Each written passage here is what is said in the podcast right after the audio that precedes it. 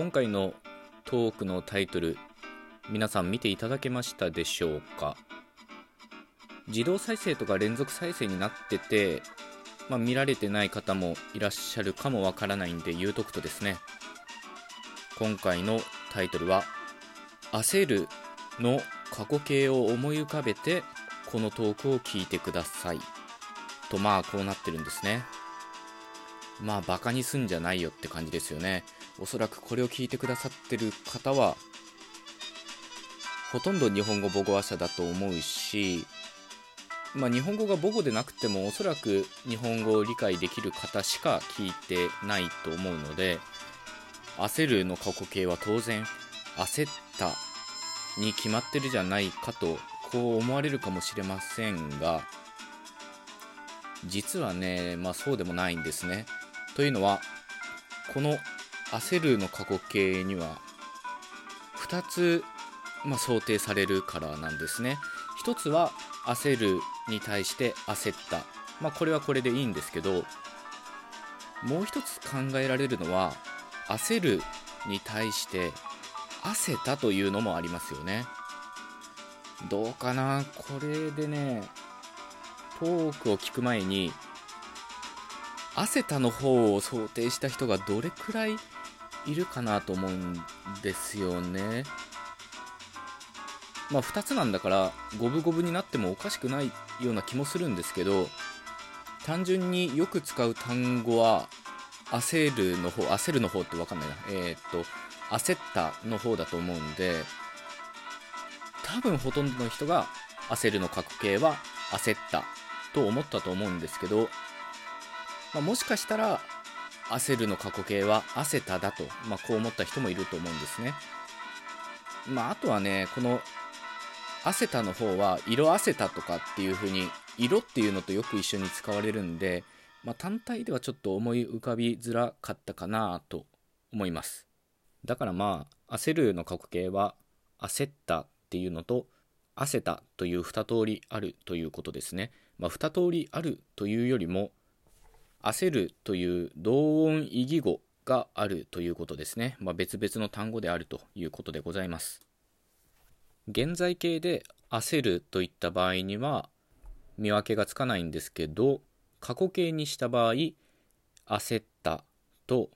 焦ったで違いが明確になるということです。で今回のトークはですね焦ったみたいな動詞の形まあこれどういうかな、まあ、音便が起こった形ということですね。ここでは小さい「つ」っていうのが出てくる即音便っていうのが起こってるわけですけど今日のトークはこの音便をテーマに取り上げたいと思っている滋賀15です、えー、今日も滋賀15のツボやっていこうと思います。というのもですね、えー、お便りをいただきましてこちら、えー、ラジオネームみつばちさんからいただきました。国語便欄何回読んでもよくわからなかった音便がやっと理解できました。ありがとうございます。ということで、えー、ギフトと一緒にお便りいただきました。ありがとうございます。これはこの間のトークで尊いが「ていてい」って言われることがあるっていう話をした時にその元となった「尊い」という形も本来は「尊き」という形でまあ、ここでイオン便というのが起こって木が「い」に変わってるっていう話をしたんですよね。でまあこれは形容詞の音便ですけど音便というのはまあやっぱり動詞で最も顕著に起こるものなので今回は日本語の動詞に観察される音便についてこれからお話ししていこうと思います。音便っていうのはどういう時に起こるかというと連用形に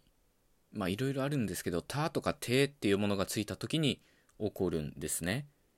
例えば「焦った」の例だと「焦り」っていうのが連用形としてあってそれに「た」というのがつくと即音便と言われる小さい「つ」の音になって「焦った」となってるわけですね。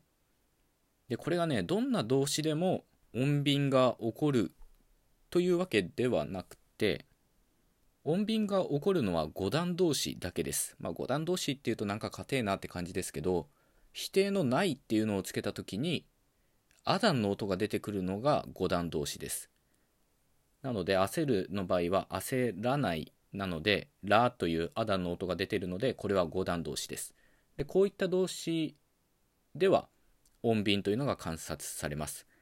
一方もう一個の色あせるの方の焦るの場合は焦ないでアダンの音が出てこないので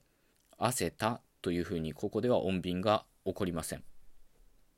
こういう音便が起こらないというかアダンの音が出てこない動詞を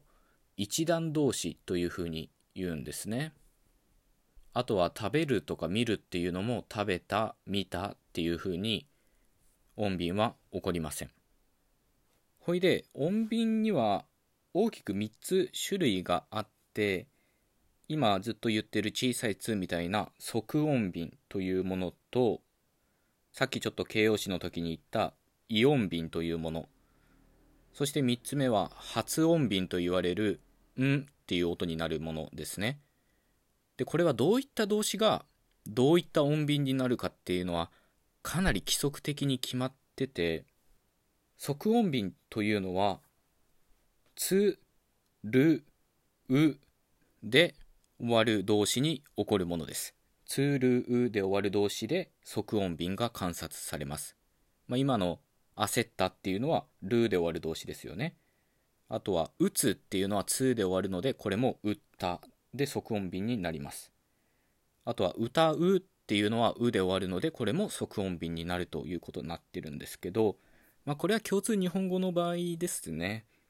関西方言だと歌うみたいなものは歌うたとか買うっていうのは買うたっていうふうにまた別個の音便が起こってるんですけどいわゆる共通日本語ではうで終わる動詞も即音便が起こっています。次イオン便が起こる動詞はくとぐで終わる動詞です。書くっていうのが書いたになったり泳ぐっていう動詞が泳いだというふうになります最後の発音便はぬとむとぶで終わる動詞です死ぬが死んだとか住むが住んだとか呼ぶが呼んだっていうふうにねんという音に変わっています。まあ、この発音便はね、たの音も変わっちゃって、だっていう音に変わってるんですよね。こういうふうに、五段同士の最後の音が何なのかによって、どういう音便になるかっていうのは規則的に決まってるんですね。まあ、大雑把に言うとそういうことです。日本語母語話者はそれを意識せずに音便させてるわけですけど、まあね、これ日本語学習者にとってはすごい大変なことの一つではないかなと思います。今お話ししたように、どういった音便が起こるかは規則的に決まってるんですが、まあ例外もあるといえばあるんですね。それは、行くっていう動詞ですね。行く。まあこれ非常によく使う動詞ですよね。で、我々そんなよく使う動詞が不規則だなんて思ってもいないわけなんですけど、行くっていうのは句で終わってるんで、さっき言った話で言うと、書くが書いたになるのと同じように、行くは言いたにならなきゃおかしいはずなんですけど、行くは行ったっていうね、即音便になってるんですよね。まあ方言によっては、歩くっていう動詞が歩ったっていう言い方にね、なるところもあります。ただまあこういう少数の例外を除いて音便っていうのはかなり規則的に起こっているものです。というわけで今回のトークは日本語の五段同士で観察される音変化、音便のお話でした。これはなかなか面白いですよね。そんなこと誰に習ったわけでもないのに我々は自由に規則的に使いこなしているということです。ではまた次回お会いしましょう。最後まで聞いてくださってありがとうございました。ではまた、ごきげんよう。